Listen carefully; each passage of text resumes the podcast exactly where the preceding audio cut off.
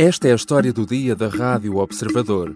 Como explicar as contradições no caso do Serviço de Informações de Segurança. Sim, o Sr. Ministro ligou-me. Sim, eu atendi a chamada ao Sr. Ministro.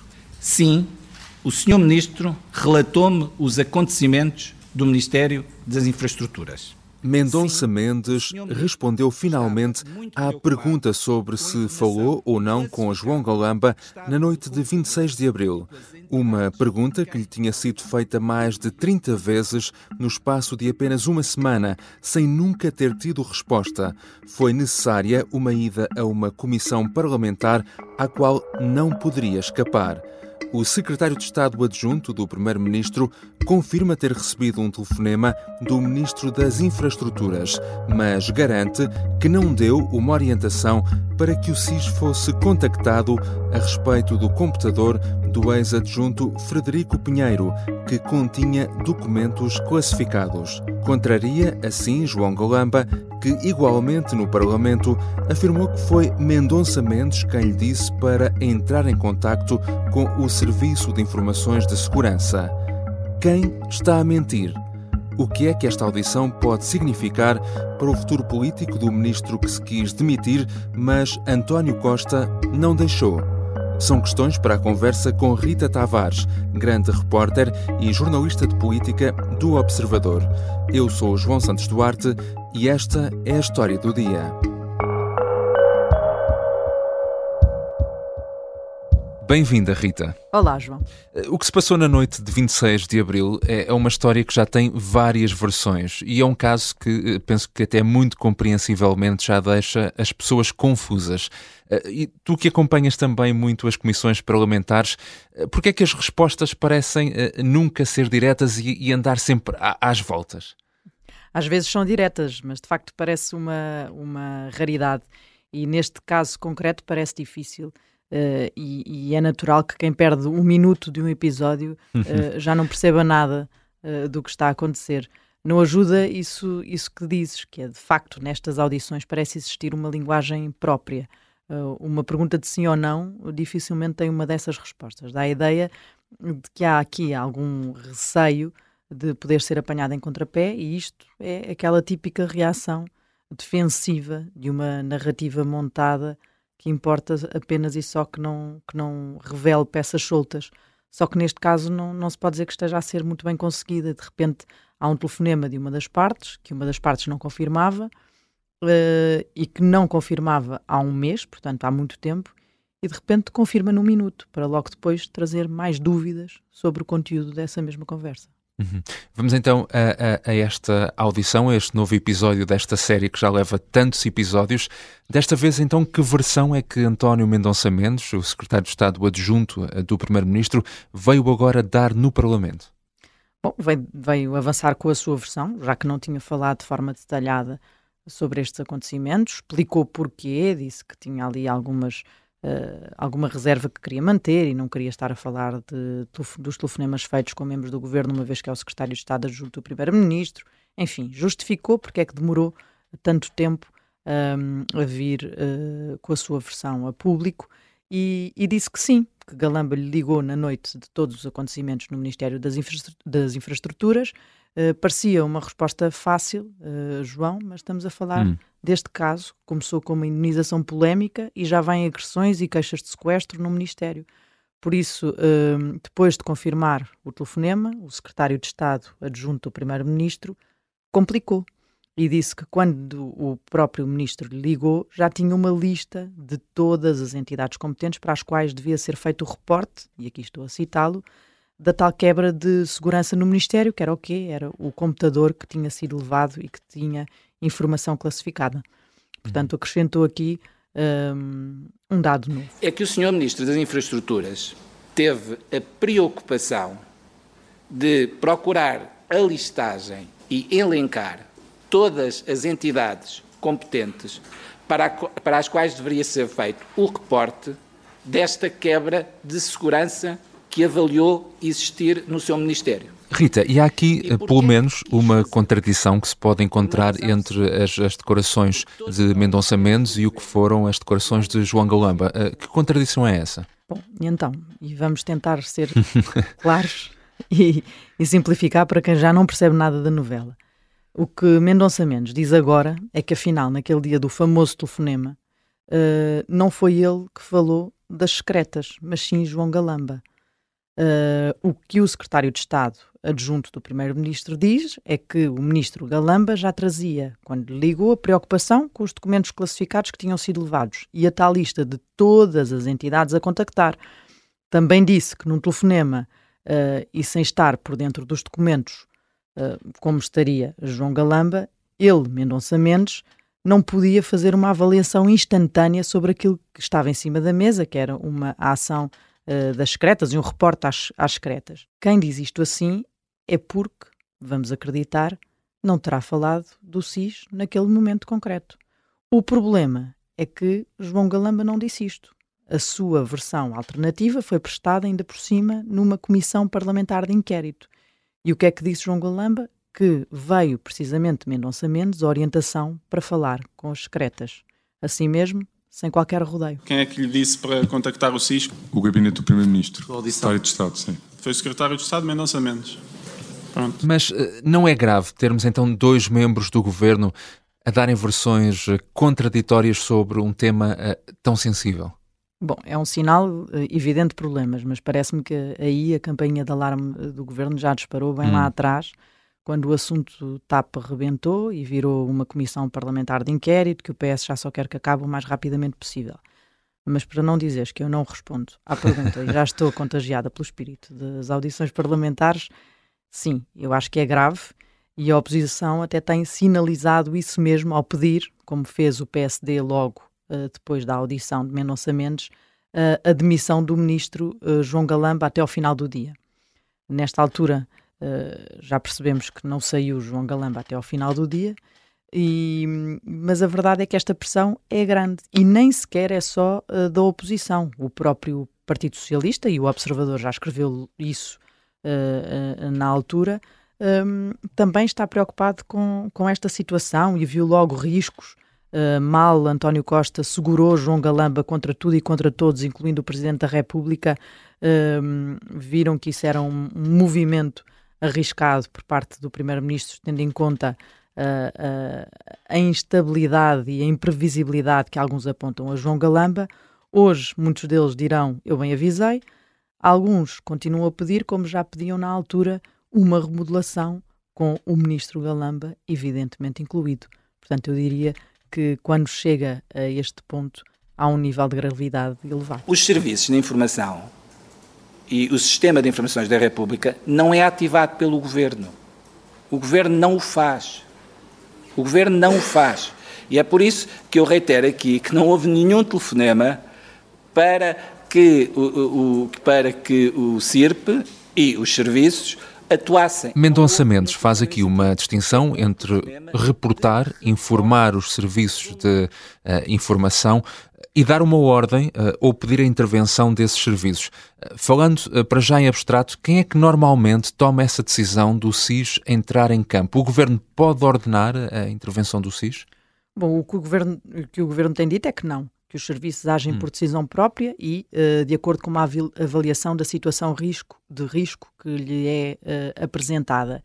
E, e esta questão concreta tem sido um ponto de honra muito interessante da parte hum. do governo Uh, e, e, e, podíamos até aqui lembrar, é importante dizê-lo, que no início, quando se começou a falar das secretas, neste caso concreto, toda a gente perguntava, e o que era importante uh, uh, garantir era se o Primeiro-Ministro estava ou não informado, já que a tutela é dele. E foi até aí, no meio dessas perguntas e naquela conferência de imprensa do dia 29 de abril, que João Galamba implicou o gabinete do Primeiro-Ministro, dizendo que tinha havido um contacto um, para o gabinete do Primeiro-Ministro, primeiro para o Primeiro-Ministro não atendeu e depois para o Secretário de Estado adjunto do, Primeiro-Ministro. Uh, mas depressa houve um recuo nessa, hum. em toda essa história e essa versão, uh, conforme foram crescendo uh, as acusações de uso de instrumentos que deviam estar ao serviço do Estado para o serviço do governo. E essa acusação, essa sugestão de que isso poderia estar a acontecer e não o risco veio até do Presidente da República. Daí que o governo tenha vincado o seu afastamento de uma decisão das secretas e continua a fazê-lo, uh, dizendo que uma coisa é terem falado do assunto entre eles e da importância de o SIS uh, poder uh, saber o que é que estava a acontecer, uhum. outra coisa é terem ordenado uma ação. Esta tem sido uma separação que o governo tem feito a questão de, de fazer nesta altura para afastar a ideia de, de ingerência uh, que paira. Já voltamos à conversa com Rita Tavares, grande repórter e jornalista da secção de política do Observador. Vamos tentar perceber o que é que falta ainda esclarecer neste caso.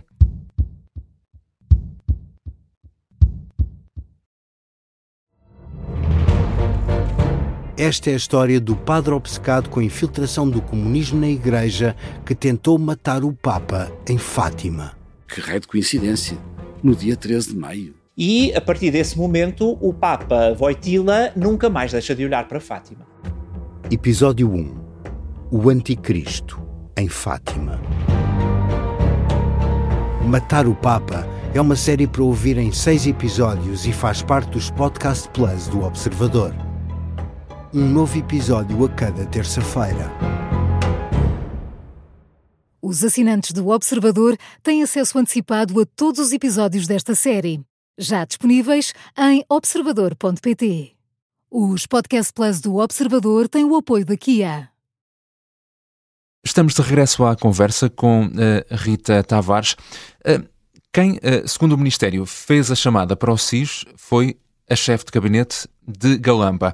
Essa responsabilização da chefe de gabinete de certa forma acaba por ser politicamente útil tanto ao ministro como agora ao próprio secretário de Estado uh, adjunto do primeiro-ministro. Sim, a todos, ao governo todo. Uhum. E sim, a essas figuras uh, muito em concreto, tendo em conta a suspeita que as secretas possam ter sido instrumentalizadas. Essa ideia é uma ideia aqui que o governo tem tentado uh, afastar e sacudir de forma intensa. E no meio de todo, de todo este novelo é um problema que António Costa não quer de todo ter em mãos e por isso é que tem sublinhado sempre esta separação de águas e a cada intervenção que faz sobre o tema garante sempre que a ordem uh, não veio do seu governo e que foi o, a chefe de gabinete que nem sequer deu uma ordem, hum. apenas disse está aqui um computador que foi levado por um adjunto que acabou de ser exonerado e tem material classificado e depois essa uh, avaliação uh, para uma ação foi feita pela, pela, pela, pelas secretas. Uhum. Mas o, o CIS depende diretamente do Primeiro-Ministro, que tutela o CIRP, o Sistema de Informações da República Portuguesa. É crível que agisse aqui sem o Primeiro-Ministro saber? Bom, é estranho uh, ver isto uhum. assim, não é? Mas uh, é isso que o Governo tem estado a insistir. Uh, tem, tem, tem dito que, uh, que, que, não foi uh, pela sua ação que, e muito menos pela do Primeiro-Ministro que isso aconteceu. Aliás, eh, tem sido uh, interessante ver que a ação do Primeiro-Ministro tem sido das mais protegidas neste, neste caso. estava fora, quando uhum. João Galamba lhe ligou, estava a conduzir e só soube tudo muito mais tarde, já depois de estar tudo reportado e decidido, e pelo Ministro João Galamba uh, parece ter havido aqui um certo grau de, de sorte em, de António Costa ao não atender aquele telefonema. Uh, esta audição agora de Mendonça Mendes vem colocar também uma questão que penso que, que as pessoas se colocarão, que é uh, se um ministro ou um governante mentir numa comissão parlamentar, isso pode ter implicações? Pode. As comissões de, de inquérito parlamentar, e foi numa comissão de inquérito parlamentar que João Galamba uhum disse que tinha recebido orientações uh, sobre, sobre orientações, uma sugestão Sim. para, para que o SIS fosse, uh, fosse uh, informado sobre a, a, o que se tinha passado no Ministério. Um, estas comissões têm poderes idênticos ao das inquirições judiciais e quem prestar falso, falso testemunho nesse âmbito pode sofrer consequências penais. Aliás, antes de cada audição na Comissão Parlamentar de hum. Inquérito, o presidente da Comissão tem lido sempre um, os, os, direitos e deveres de cada um uma das pessoas que está, de cada uma das pessoas que está a ser ouvidas E, e, este ponto concreto sobre o falso testemunho está lá, sempre detalhado, e quem fala ali sabe que isso pode ter consequências penais, que faltar à verdade ali pode ter uh, consequências penais. Mas também podemos lembrar-nos que já não é a primeira vez que hum. alguém, ministro ou não, é acusado uh, de uma suposta mentira, uma eventual mentira numa comissão parlamentar de inquérito. Isso tem acontecido uh, muitas vezes na história da, da política nacional. Mário Centeno uhum. uh, foi acusado disso mesmo. Um, enfim, há uma, uma série de, de, de histórias que nos podemos, uh, que poderíamos estar aqui muito tempo a recordar sobre acusações de mentira, não para uh, amesquinhar ou diminuir que isso seja uhum. um, um, uma coisa grave, não é, tanto assim é que uh, há consequências penais previstas para quem mente numa comissão parlamentar de inquérito. Este é um caso, já aqui dissemos, intrincado, por vezes difícil de ler, de compreender, mas na tua opinião, o que é que é ainda é necessário esclarecer sobre, sobre todo este caso? Neste caso concreto das secretas, diria que falta clareza nas intervenções. Uhum. Uh, a garantia de que o governo tem dado não ingerência vai ficando muito frágil se no dia seguinte há uma garantia, vem mais uma leva de contradições ou de episódios mal esclarecidos ou de respostas de sim ou não que ficam no ninho. Uhum. Uh, há o risco daqui de se criar uma percepção pública de mentira, de falta de rigor, de mistura permanente entre aquilo que é do Estado e aquilo que é do governo socialista, neste caso.